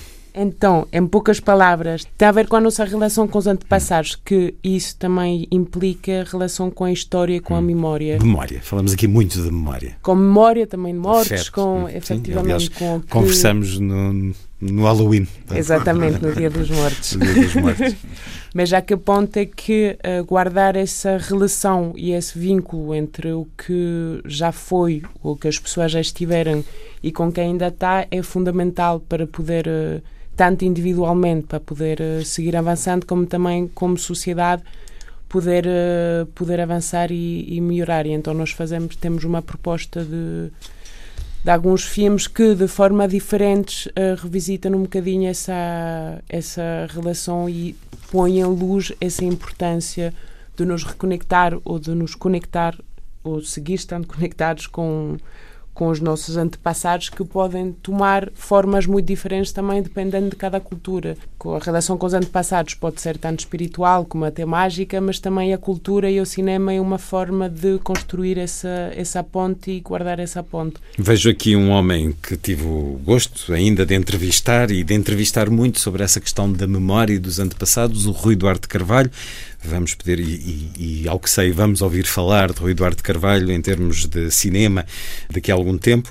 Pedra Sozinha Não Sustém Panela, de Rui Eduardo Carvalho, de 1979. Uh, ah, mas depois temos aqui escolhas que quer dizer, tiveram que desbravar muito para ir a estes filmes que será a oportunidade única para nós vermos em Portugal. Isso é uma também uma original, originalidade não, mas uma preocupação desse ciclo temático. Já é o sexto ano que fazemos cada ano com uma temática diferente, que é sempre escolher filmes que o público não tem a possibilidade, uh, ou seja, não, tá, não tem uma possibilidade assim diária de ver em salas de cinema. Nem então, de outra maneira, filmes... se calhar. Há aqui filmes que, que, nem pela internet se consegue ver. Sim, é isso. Filmes ou esquecidos ou que não tiveram uma, uma, uma reprodução como nós consideramos que deveriam ter, uhum. e então sempre tentando encontrar pepitas de ouro que, que revisitam uma, uma questão que este ano são os antepassados. Já atravessamos aqui vários momentos deste festival, também só para teimar, não vamos aos bombons, vamos aqui a esta questão, já que falámos de memória. Uh, os restauros digitais, a memória do cinema, como o próprio Lefest titula, é fundamental. Em todas as cinematecas há essa preocupação do restauro esperando que no futuro a humanidade volte a interessar-se de uma maneira empenhada e crítica, eh, como hum, receamos que possa estar a perder-se. Hoje estive a falar com alguém que me dizia que tinha vindo do Festival de Lyon, é o festival que o Thierry Fremo uh, organiza em Lyon todos os anos, em outubro, e que as salas com os filmes restaurados estavam cheias. Uhum. Uh, eram auditórios enormes e cheios, cheios e cheios. Portanto, há, uh, se quiseres, ainda uh, países em que esta cultura do, do, do, do, do cinema, este gosto de, de, de, voltar a ver os clássicos nas uhum. condições ideais, quer dizer, com cópias restauradas em sítios que em Portugal, infelizmente, ainda não chegou a esses níveis. Hum. E a nossa preocupação todos os anos é uh, mostrar algum. A Medeia tem feito esse, essas projeções de filmes dia, restaurados e no dia a dia temos feito através da programação do Nimas e isso começamos a ter resultados e ter realmente mais, muito mais pessoas do que salas bastante bem compostas, bem compostas, mas queremos mais mas portanto acho que este gosto de voltar a ver os filmes em, em sala é algo que, e sobretudo filmes que nós já vimos ou que pensamos que já vimos. Mas vamos re reencontrar, ver de uma, quase de uma maneira é nova. Este ano temos, portanto, a, a, possibilidade de ver um filme raríssimo que nunca estreou em Portugal, que é o Lá Um Refúgio, que é um filme de, de Jacques Rivette. De Jacques Rivette de, de, nunca estreou em Portugal? Nunca. Isto é um filme de quatro horas, portanto é um filme que na altura, inclusivamente, teve uma história curiosa em que eu também estive envolvido, uh, uh, no tempo do Action Republic, em que o cinema em que, que em Paris o, o Paulo Paris, programou. nos anos 70, porque a certa altura o Rivette apareceu-me a dizer que precisava de de, de, de, utilizar a sala se eu pudesse muitas vezes de manhã, porque o negativo tinha uh, tinha-se assim, como é que se diz? Tinha, queimado. Se incendiado. Queimado, tinha perdido o negativo e, portanto, ele passou manhãs inteiras no República a ver todas as cópias do Ramorfu disponíveis para, para poder refazer depois um, um inter um novo Inter positivo e Inter negativo para poder estrear. Portanto, foram meses em corrida. Ele tinha achado lá, quarto. Quase. portanto, tive, tive, portanto, assisti, se quiseres, a essa, a essa, essa saga, como se diz, hum. quer dizer, a esse drama para ele. É? claro. É? E, para, saga, para, o cinema. e para... para o cinema. E, e ter agora a cópia restaurada do, do L'Amour Fou é, é extremamente curioso também. e emoção.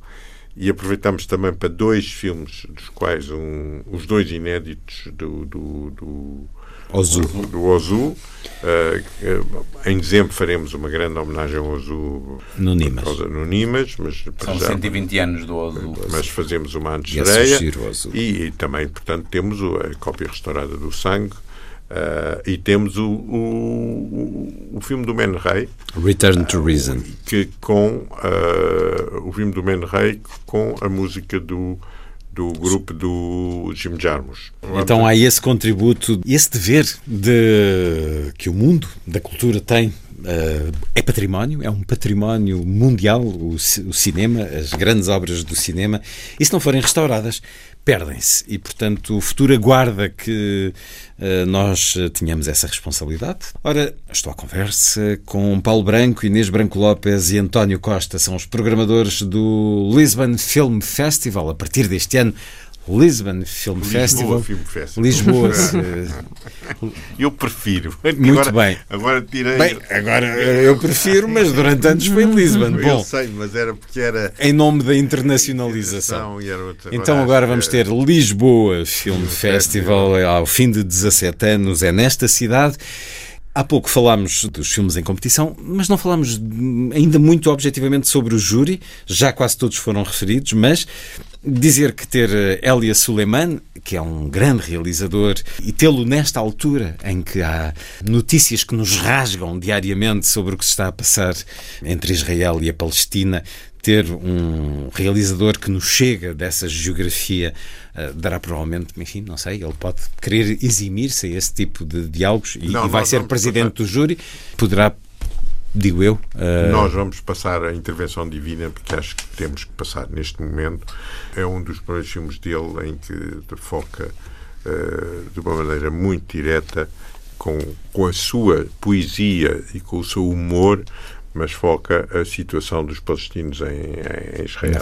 E, há, e há algo que está completamente deturpado de, e é apresentado de maneira absolutamente obscena na, na comunicação uh, ocidental e vamos aproveitar não aqui porque não é não é o espaço para isso mas vamos aproveitar na conversa dele também de uma certa maneira de referir algumas situações históricas que as pessoas esqueceram o querem esquecer. Uh, não, e mais do que isso. E, e muitas vezes o cinema recorda-nos isso. Eu lembro-me, por exemplo, de um filme do Preminger, que é um filme Exodus, que é um filme que não se pode ser... A partir do livro do Leon Nuris. Portanto, um filme completamente sionista na, na, pela, de, de, Israel, mas há uh, muito... Uh, há, há cenas extremamente dolorosas em que os fundadores do Likud uh, diziam claramente que a única maneira de obterem as suas uh, o que queriam era através do terrorismo e independentemente de se matassem inocentes ou não. E isto era o Likud oficial em 1948. Portanto, é para se perceber também que esta violência é uma violência que é uh, imposta desde o início por uh, alguém que neste momento também acabou por sofrer uh, essa violência contrariamente. Mas essa, essa, essa falta de relacionamento com a história é uma coisa que é absolutamente essa espécie de, de esquecimento ou, ou de, de, de, alguns factos históricos que se passaram nos, nos últimos 58 anos na, na Palestina acho absolutamente absurdo e, e basta ver os números por exemplo, o número de crianças que morreram nos primeiros dois dias uh, na parte da Palestina, para se perceber. Uh, não também, se pode desculpar. Não, uh, onde estamos. e, últimos 60 E, portanto, mas isso é uma das coisas que vamos debater. E que, e, e que sublinha, sublinha a presença dela e a Suleiman. E o, o Suleiman, que não está cá para isso, ele vai, sobretudo, depois falar sobre a sua obra cinematográfica através do seu último filme e também apresentando um filme do Roy Anderson. Mas eu, e isso foi uma escolha nossa de pôr o, a intervenção divina no programa e uh, não falei ainda com ele sobre que tipo de debate é que ele queria ter mas abertos a toda a qualquer tipo de discussão aí. O júri que vai eh, ser também constituído por um dos grandes nomes da história do cinema, uma atriz que hum, partiu corações ao longo de muitos anos, continuará a fazê-lo, Fanny Ardant, atriz e realizadora.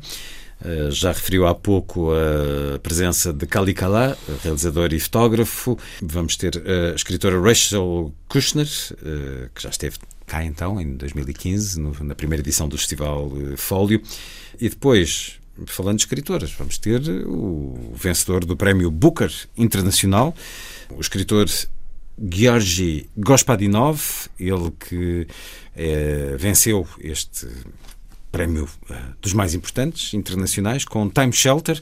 Vai ser uh, editado por estes dias também do Lefest, uh, vai ser editado pela Relógio d'Água. É uma um, obra escrita em búlgaro. É a primeira vez que uma, um romance búlgaro conquista o Booker Internacional. Um livro sobre uma sobre, este sobre é sempre muito relativo e muito, muito básico, uma clínica para o passado que oferece um tratamento prometedor para quem sofre de Alzheimer. Cada piso reproduz uma década, ao detalhe, transportando os pacientes de volta no tempo, mas o passado em breve começa a invadir o presente. É isto que nos diz o livro, que ainda não está disponível, ainda não tive a oportunidade de o ler, mas como é que uh, Georgi chega ao júri do Lefest Paulo Branco? Olha, foi por uh, daqueles acasos. Eu, eu sou um leitor uh, assíduo todas as semanas de uma, do suplemento literário do Correio de la Sera, uh, leitura, que é um suplemento absolutamente único, e li uma entrevista com o Georgio Gospodinov, de duas, três páginas, grande, e, e a maneira como ele falava da sua relação com a literatura, como ele falava da sua obra, eu não, nunca li, não tinha lido na altura nada de, de fiquei eh, cativado, cativado e, e decidi eh, fazer o convite e ele aceitou e pouco tempo depois eh, ganhou o prémio. Ganhou, vi que, que era um dos finalistas pouco tempo depois e depois vi que tinha ganho. Hum. E, e depois até disse, olha, agora, não, agora já, não vai, já não vou conseguir trazê-lo porque... Vai ter muitas solicitações. Mas não, ele manteve a sua, o seu interesse em... em e, e, descobri, por exemplo, que ele tinha escrito vários argumentos para cinema e que vamos apresentar um filme de várias histórias que foram adaptadas por vários realizadores. Uh, portanto, que a relação dele com o cinema era algo que também existia já e muito presente, que eu não sabia que quando o convidei outra personagem que também uh, veio um pouco assim destes, uh, desta curiosidade que nos move a todos aqui, que é o Nitin Sonnen.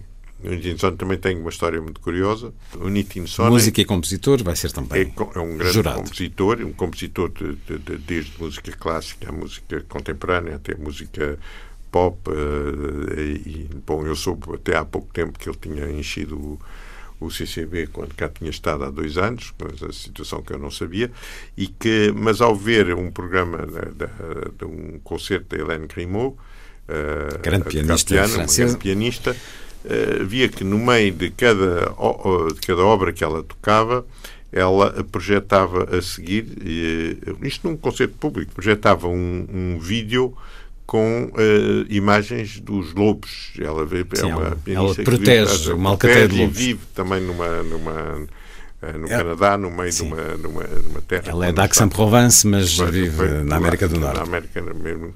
E, e a música que ela, que de todas essas sequências de lobos eram. Uh, eram seis sequências, eram seis sequências, chamavam-se mesmo sequências, compostas pelo Nitin Sonnen. Ora, não só eu fiquei uh, deslumbrado, uh, deslumbrado pela, e mais do que isso, lembrei-me de uma situação muito curiosa que quando eu tive um projeto de adaptação do, uh, do The Ground Beneath Her Feet, do Salman Rushdie, que, o chão que ela pisa em português. o chão que ela com o, com o Ruiz, isto tem a ver com o, uh, o Salman Rushdie uhum. tinha visto o tempo reencontrado, tinha adorado e tinha, tinha vindo ter connosco em Londres, lembro perfeitamente, a dizer: Olha, gostava imenso que adaptassem um dos meus livros.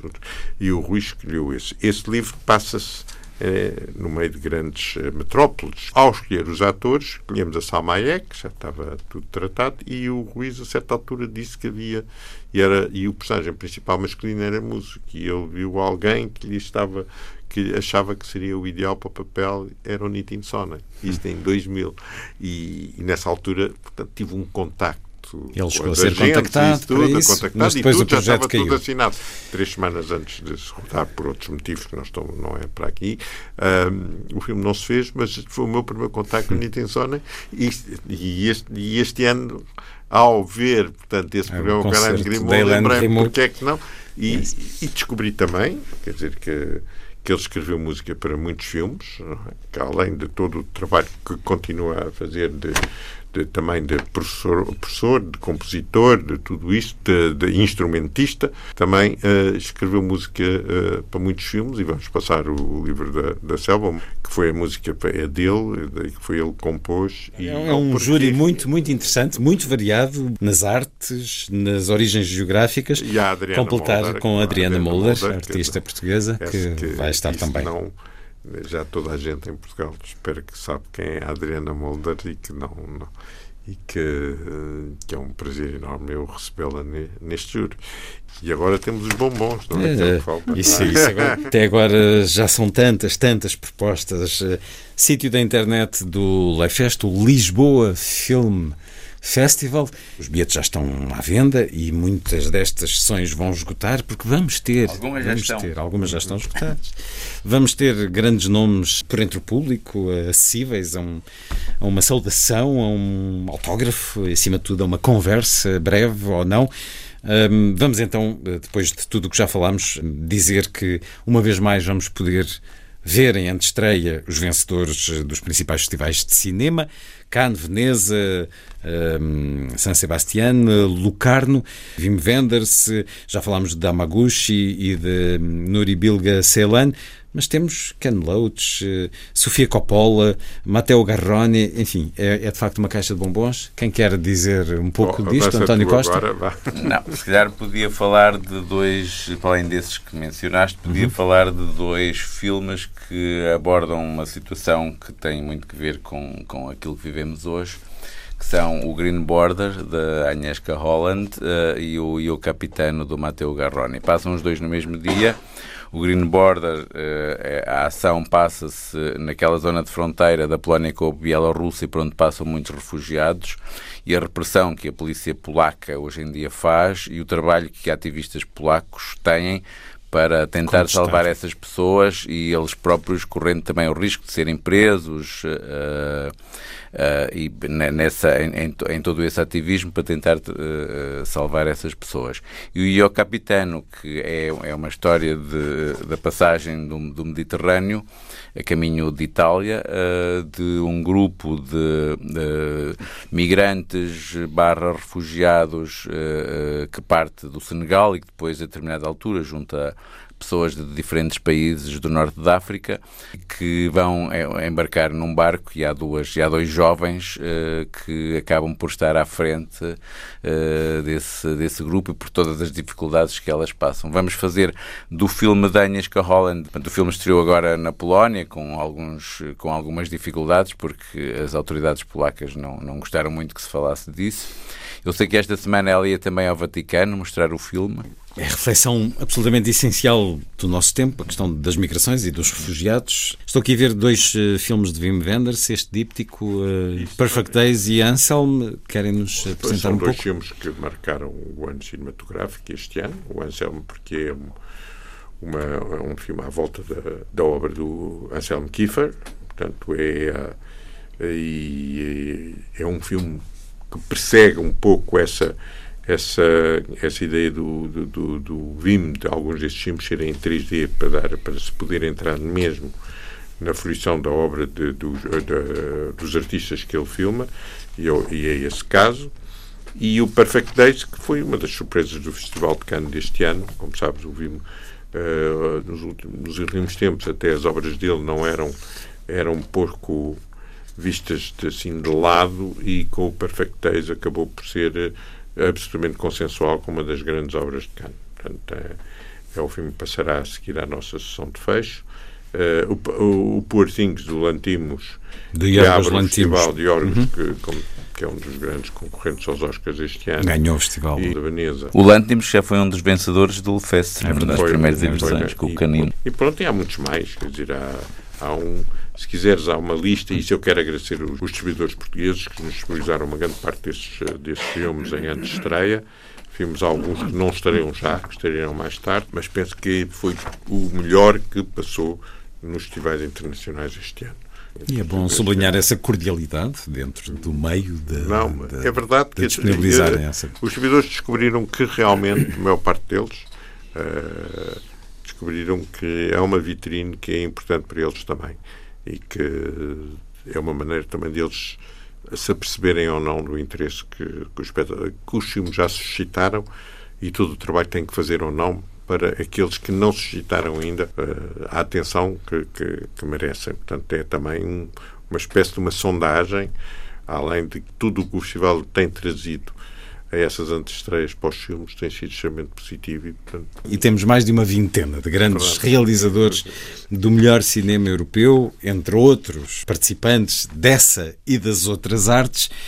Elas e eles, as artes e os agentes delas, foram surgindo nesta conversa ao longo da última hora. Só espero que okay. realmente consigamos uh, suscitar o interesse de, dos nossos ouvintes, de maneira que venham e penso que encontrarão motivos para, para voltar. Portanto, só espero encontrá-los lá e agradecer-te a ti, Luís, porque, como sabes, os espaços para se poder falar de cultura neste país são cada vez menores e cada vez há menos.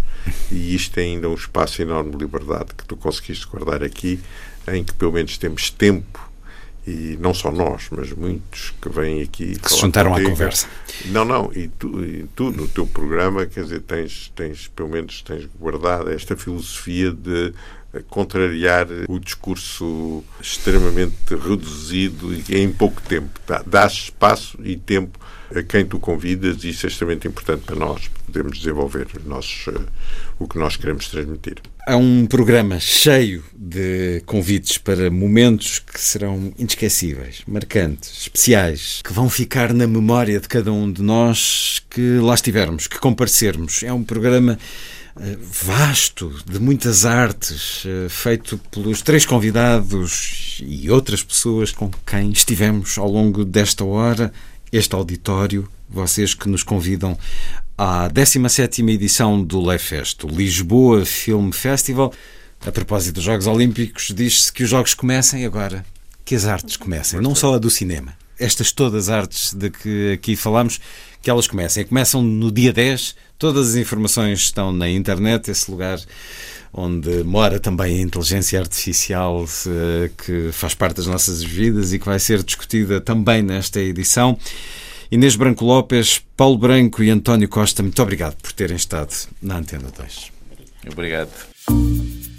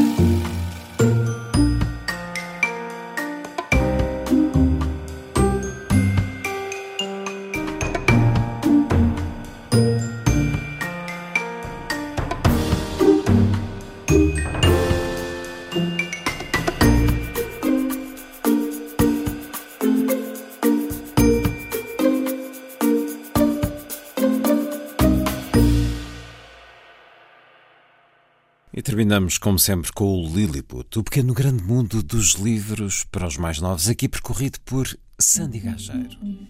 Diz Lilliput. Lilliput, Lilliput. Lilliput. Esta semana falamos de Braille e vou recorrer a uma reportagem do Jornal de Notícias que em janeiro divulgou o serviço de leitura especial da Biblioteca Municipal de Gaia. Funciona como uma entidade produtora e difusora de materiais de leitura em formatos acessíveis e é procurado sobretudo por deficientes visuais. Foi criado em 1998, o serviço funciona na cave do edifício da Biblioteca Municipal e é um mundo escondido, mas chega muito longe, diz Susana Val, que é coordenadora do serviço. Acrescenta ainda que era necessário para albergar todo o material que ocupa muito espaço. Os Maias, por exemplo, é uma obra composta por 18 volumes. Guerra e Paz são 47 e ainda o estúdio de gravação ou o espaço do scanner. As necessidades do serviço de leitura especial alteraram-se. Foi assim que surgiu a vontade de produzir materiais e em 2006 o serviço candidatou-se a fundos europeus. Funciona como uma entidade produtora e difusora de materiais de leitura, como uma plataforma uma estrutura de produção a três níveis: áudio, braille e digital. Para além disso, tem um modelo de utilização baseado na flexibilidade e na acessibilidade, ou seja, vai ao encontro do público e não fica à espera. O serviço envia para o público os materiais físicos, CD, audiolivros ou livros em braille pelo correio. Atualmente, o mais trabalhado é o digital. Com este meio, o serviço já tem utilizadores não apenas em todo o território nacional, mas também em Espanha, Brasil, Itália, França e República Checa. Os livros digitais já não são devolvidos à biblioteca, como os restantes. Atualmente, o serviço tem 1.150 utilizadores inscritos em todo o país. Foi a força das coisas, assim obrigado por estar com a rádio. Bom dia, bom fim de semana.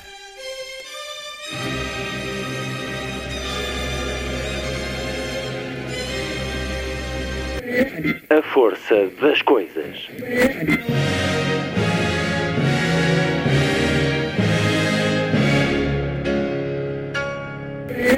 Welcome to the 109th last night of the proms.